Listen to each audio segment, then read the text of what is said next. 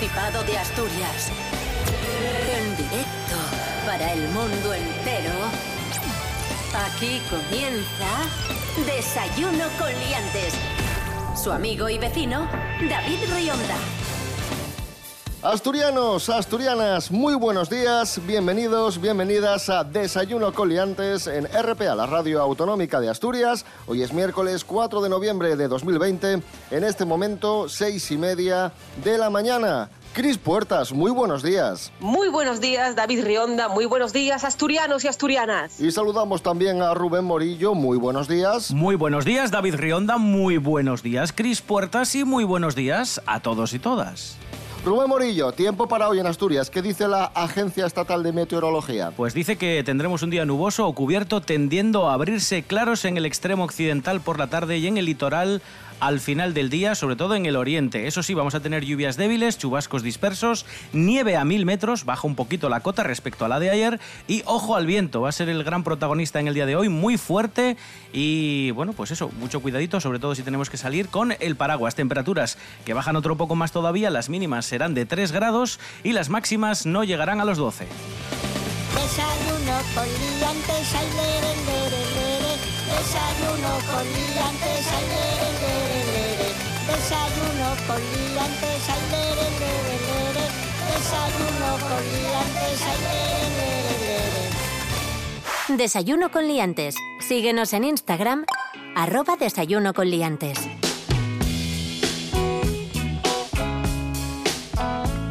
Comenzamos hablando un día más de la crisis del coronavirus en Asturias. Ya sabéis que hoy entran en vigor nuevas medidas restrictivas que se asemejan a la fase 1 del confinamiento que eh, limitaba la movilidad. Todo aquello que no sea imprescindible, que sea presencial, habrá que hacerlo por teleformación. Tenemos que recordar que estas medidas tienen una duración de 15 días. Esperemos que sean suficientemente eficaces como para que después de 15 días se puedan terminar.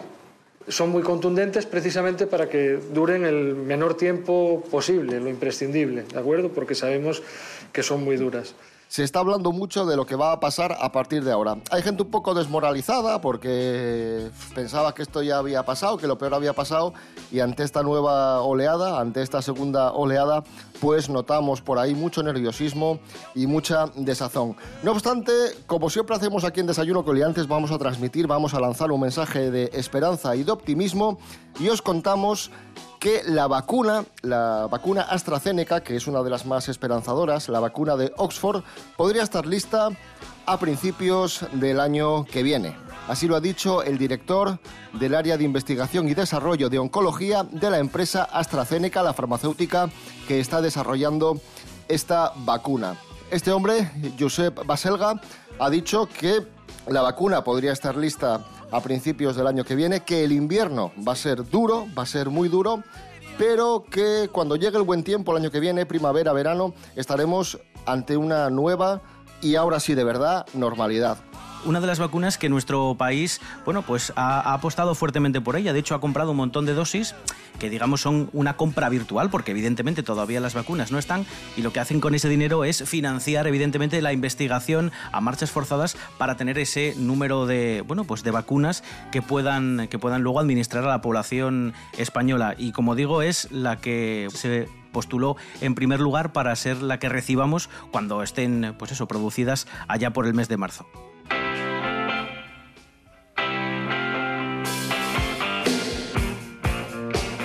Nos enfrentamos a una pandemia mundial y nos enfrentamos, como decía yo antes, al pesimismo, pero también nos enfrentamos a los bulos en redes sociales.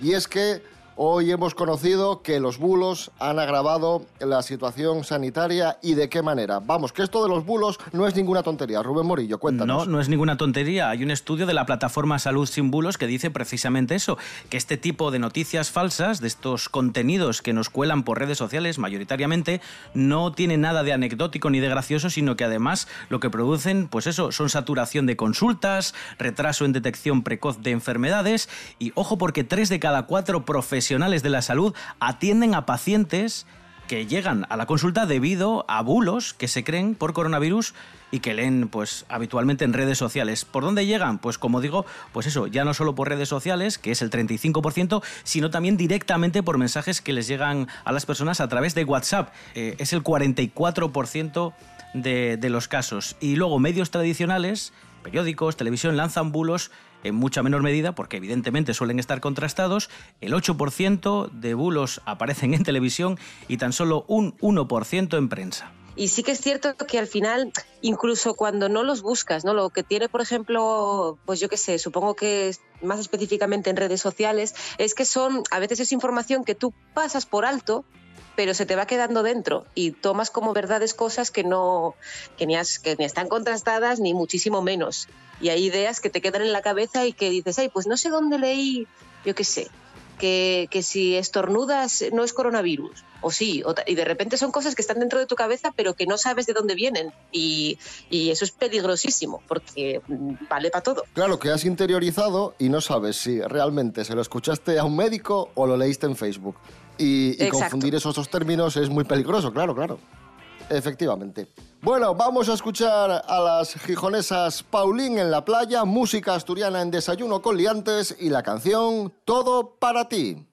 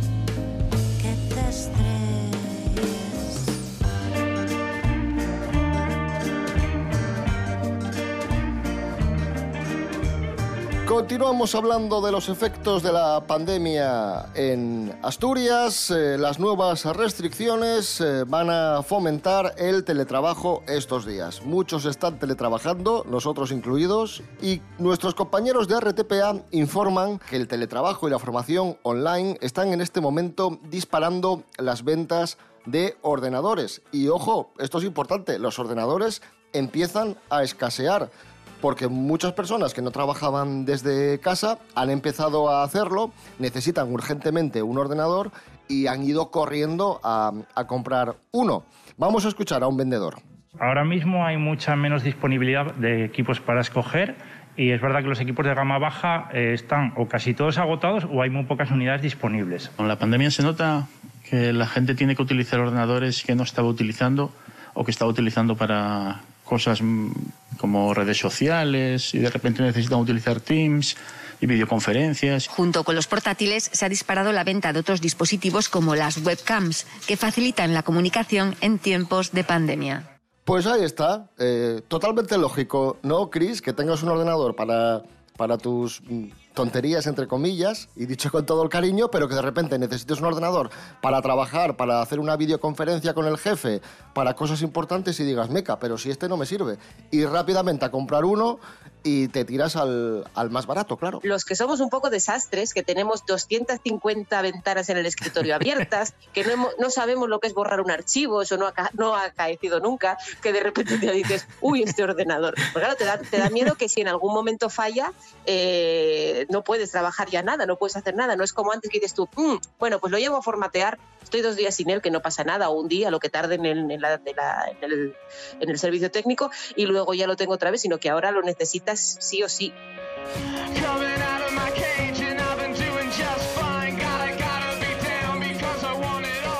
Vida digital tanto en el trabajo como en, en el ocio. Y muchos de vosotros y de vosotras estos días también tiraréis de los equipos informáticos, de las webcams y de las videoconferencias para hablar con vuestros amigos. Y de eso vamos a hablar, de la vida social, de tener amigos. Que está muy bien tener amigos, por supuesto, pero como todo en exceso no, no, escucha, escucha, que como todo en exceso es malo. Ojo, Rubén Morillo, tener demasiados amigos tampoco está bien. Sí, lo dice en un estudio, bueno, lo dice un estudio que se ha hecho en cuatro universidades y que revela que demasiada vida social puede ser contraproducente de igual modo que el exceso de ejercicio físico, ¿vale? Y diréis, ¿por qué? Bueno, esto puede tener eh, o puede conducir a resultados negativos. ¿Por qué? Bueno, pues porque cuando tenemos demasiadas relaciones sociales, lo que tenemos es un exceso o sentimos un exceso de compromiso social para con las personas con las que quedamos, agotamiento emocional e incluso cognitivo. Podemos llegar incluso también a tener fatiga o sentimientos de culpa cuando las relaciones sociales no se alimentan adecuadamente debido al tiempo limitado. Si tienes 20 grupos de amigos y tienes que quedar con 20 grupos de amigos, si un día no puedes quedar con uno, te vas a sentir mal y te va, vas a creer que les estás fallando. Entonces... eh, Cuatro universidades para esto, ¿eh? Claro, claro. Cuidado, no una, cuatro. you. Ya lo dijo Queen. Esto es así. De todos modos, podéis hacer como yo, que siempre he tenido tendencia a tener muchos grupos de amigos distintos, eh, que muchas veces tampoco interactúan mucho entre sí. Entonces tienes que, entonces puedes quedar mal con todos y ser profundamente democrática.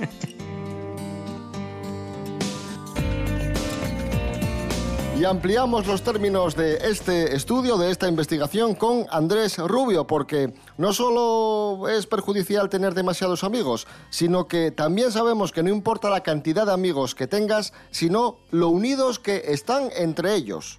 Atención a esto. Andrés Rubio, buenos días, cuéntanos. Hola, ¿qué tal? Muy buenos días, queridos liantes. Os voy a hacer una pregunta. ¿A quién recurriríais si tuvierais un problema? Probablemente me digáis que a vuestro grupo de amigos o a vuestra familia. En relación con esto, una de las claves para sentirse más apoyado en la vida es el nivel de cercanía que existe entre las personas de tu grupo de amigos o de tus familiares. Según varios estudios, las personas que tienen un grupo de amigos o de familiares muy unidos entre sí sentirán más apoyo que aquellas personas que tienen la misma cantidad de amigos y de familiares, pero sin que exista tanta conexión entre ellos. Por tanto, los investigadores dicen que lo importante no es la cantidad, sino la unión que hay entre ellos. Puedes tener dos amigos que te apoyen mucho, pero si ambos son amigos entre sí, esto te hace sentir aún más apoyado. Así que, sobre todo en esta época, cuidad mucho a vuestro entorno, que esas personas nunca os van a fallar. Un abrazo, sed felices.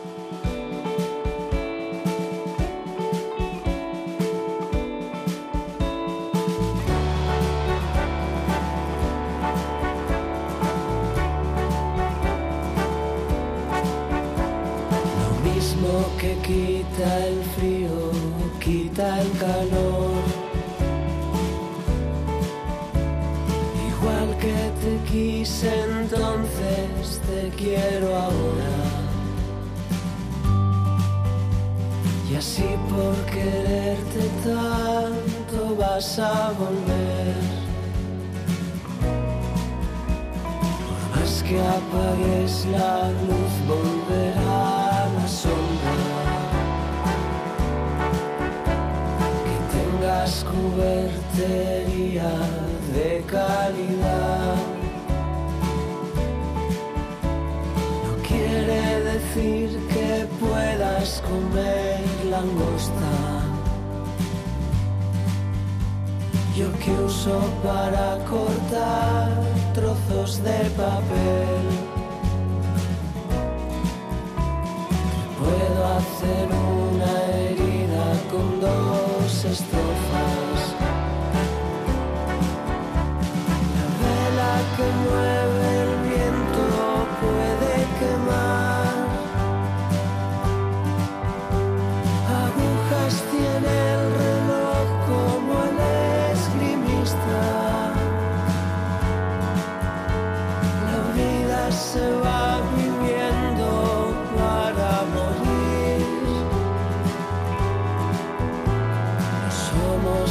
que afluentes que desembocan.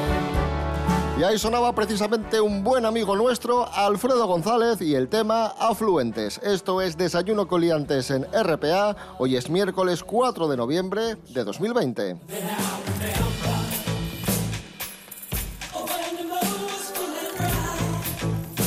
Mary Coletas, muy buenos días. Hola, buenos días, señoras y señores. ¿Qué tal?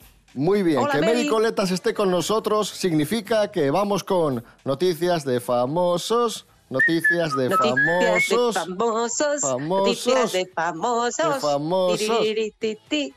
¡Ey! Mary, Tiri, tiri, empezamos tiri, hablando de. Pilar Rubio. ¿Qué le, Sí. qué le pasa a Pilar Rubio? Pues que nos ha contado cuál es su mayor complejo físico. Dice que tiene muchos, como todas las personas, y dice... y ¿Nos lo ha contado a nosotros o se lo ha contado a una revista? Se lo ha contado a una revista, pero ahora nosotros Vale. lo contamos. Reproducimos Vale. las palabras que han sido plasmadas en esta revista. Y dice ¿Y qué que, ha dicho Pilar? que los dedos de sus pies son muy largos, también los de las manos. Que se los mira los dedos y dice y piensa para sí misma, ¡qué largos! Pero igual también aquí el problema está en la pregunta del periodista, ¿eh? También os digo- o sea, quiero decir, es que ya es muy fácil decir, ah, Pilar, ¿qué, dices? Pero igual Claro, también a Pilar le preguntaron, el periodista Pilar. o la periodista que dice, ¿qué complejos tienes? Y ella dice, pues Claro, tengo ella el contesta. de, de- de- de que insulto a la gente, no sé cómo decir, ¿qué te digo yo? ¿Sabes? Pues, ¿Qué vas a decir? Dices algo. A ver, si le preguntas a Pilar Rubio qué complejos tienes, ella no te va a hablar de- del conflicto en Oriente Medio. Ella te va a comprar, te va a contar, pues qué complejos tiene. Tienes razón, Chris, es que es normal. Sí. Mary, ¿tienes algún complejo? A ver, ¿cuál? Sí, sí. Que me crecen muy despacio las uñas. Me crecen despacísimo. Y claro, si me quiero. Si me quiero rascar fuertemente, pues lo puedo hacer muy pocas veces al año. Me crecen despacísimo. También tiene sus ventajas. Y es que así siempre las llevo limpinas y no parece que he estado cogiendo carbón con las manos. Que hay mucha uña de carbón por ahí, ¿eh?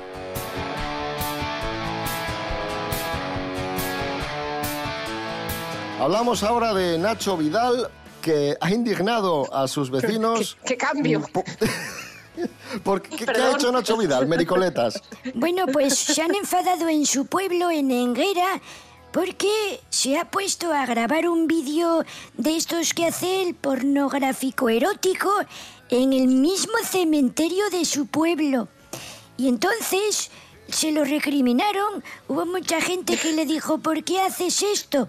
Y dijo él, pero vamos a ver, ¿quién no ha practicado eso en un cementerio? ¿Alguna Yo. vez?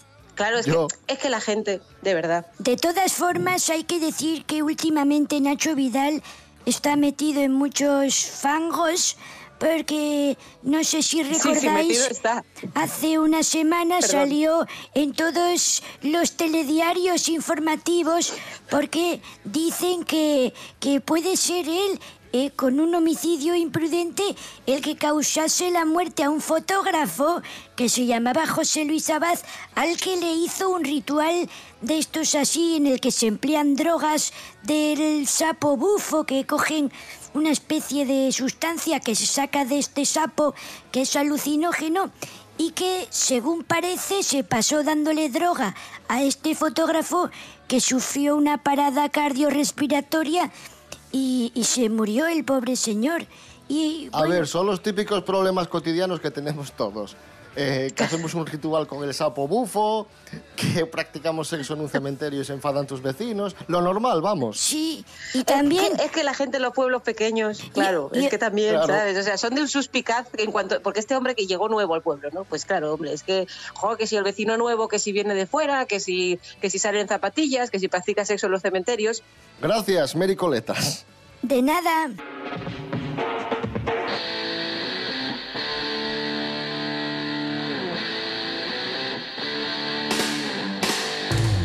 ¿Quién es amigo de Nacho Vidal? Miguel Bosé, que también está metido en un montón de líos.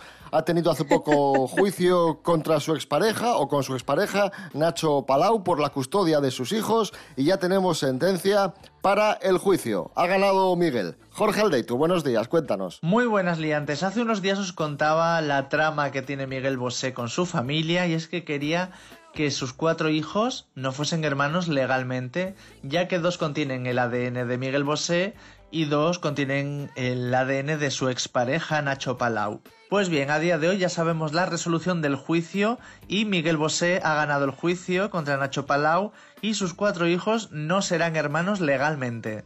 Sin duda va a ser algo muy duro, sobre todo para los pequeños, porque recordemos que, que a las puertas del juicio Nacho Palau decía que, mirasen por los más pequeños que se habían criado juntos un montón de años, siempre unidos, y ahora de repente los separan, unos viven en España y otros viven en México, y esta resolución sin duda es una buena noticia para Miguel Bosé, que ha conseguido lo que quería, pero es un mazazo para esos niños y también para Nacho Palau.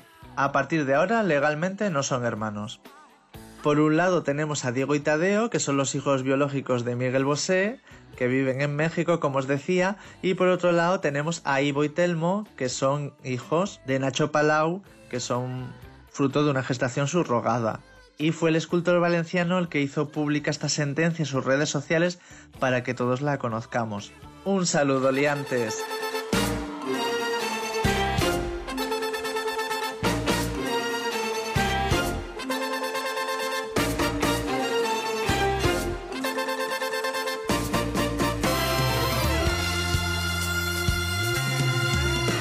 La chula tiene un encanto femenino, cuerpo mulato divino, 16 años de edad. Y dicen que es mitad santa o demente, que es diferente a la gente, que se ríe del que digan. Comenten ahí, por favor, mire usted. Murmuran ahí, por favor, fíjese. La chula da cada cual su poquito, que habla al oído bajito, sabe cómo enamorar. Y todo ese misterio que tiene la chula, los hombres se preguntan para quién será. Su piel, su cintura, si la será otra. Preguntan a las mujeres para quién será. El brillo de sus ojos, su color del pelo. Pregunta a las sirenas para quién será. Es un poco de lleva de sus manos y nadie nunca supo para quién será.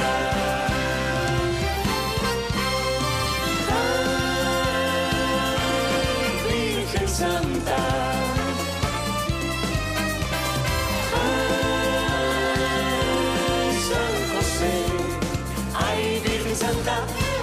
San José, ay va la chula, ay mire.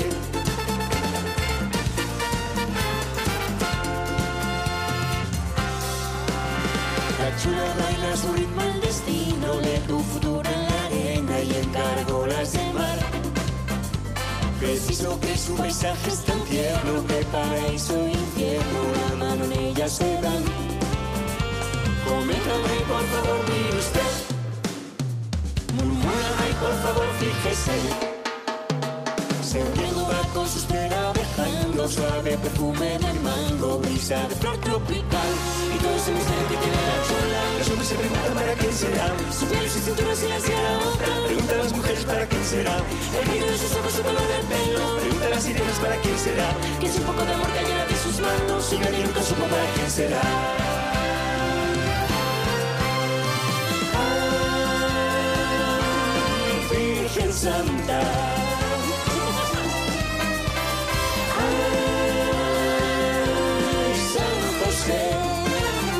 Ahí sonaba precisamente Miguel Bosé y un clásico del pop español, La Chula. Y ahora vamos a viajar a los gloriosos años 80 de la mano de Fernando Álvarez para hablar del programa que marcó nuestra infancia y que vuelve a estar vigente, vuelve a tener vida, vuelve a tener color gracias a la magia de un escultor asturiano. Hablo de la bola de cristal, hablo de Juan Villa. Fernando Álvarez, adelante. Yo soy el Hada Video Tape Recording. Yo audiciono u oigo muy bien porque soy el micro, aunque me gusta que me llamen sonoro. Yo lo visiono, veo todo, porque soy la cámara. Nosotros somos los electroduendes. Em, perdón, perdón a todos los oyentes, perdón a todos los liantes, pero es que estos extraños seres acaban de colarse en mi sección y por lo tanto me veo obligado a informar de que los conocidos electroduendes acaban de ser resucitados. Por favor, protejan todos sus aparatos eléctricos porque prometen fundirlos.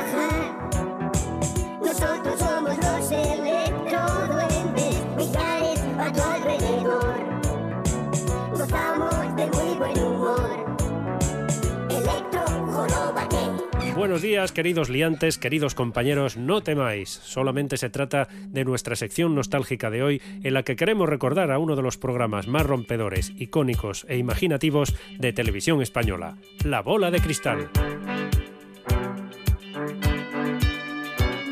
Lolo Rico fue la encargada de dirigir entre 1984 y 1988 este programa contenedor dedicado al público infantil y juvenil que se emitía a las mañanas de los sábados y contaba con distintas secciones para diferentes franjas de edad.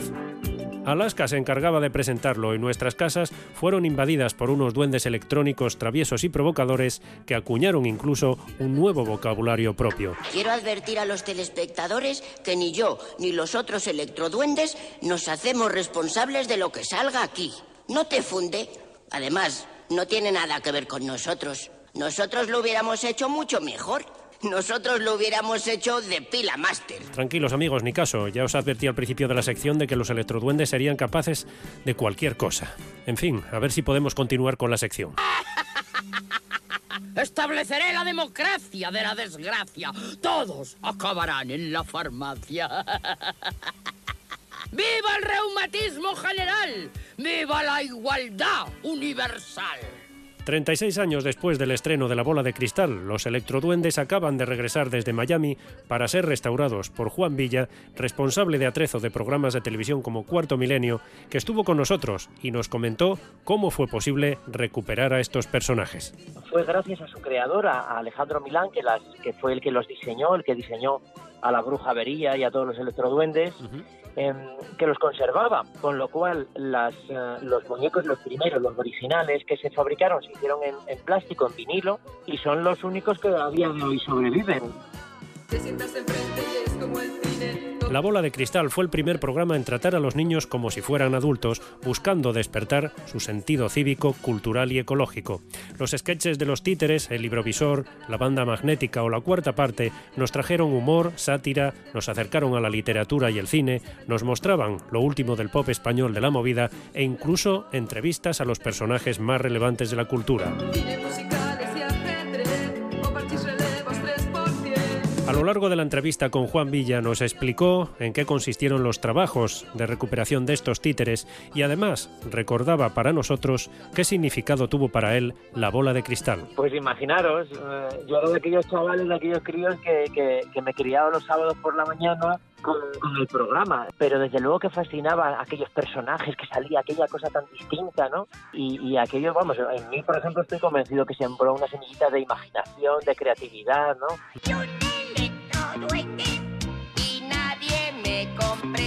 Si queréis escuchar la entrevista completa a Juan Villa, podéis entrar en mi canal de YouTube, Punto de Partida, donde hablamos de sus trabajos, de los electroduendes y de Cuarto Milenio. Hasta la próxima semana, y ya sabéis, que pase lo que pase, no os riáis nunca de la bruja avería. Si se ríe usted, señora,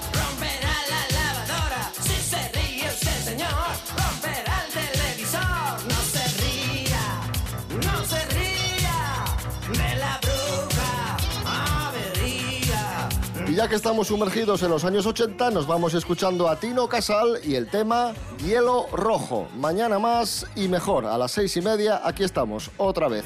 Rubén Morillo. David Rionda. Hasta mañana. Hasta mañana. Cris Puertas, gracias. A vosotros, par 10. Los duendes del espejo tiemblan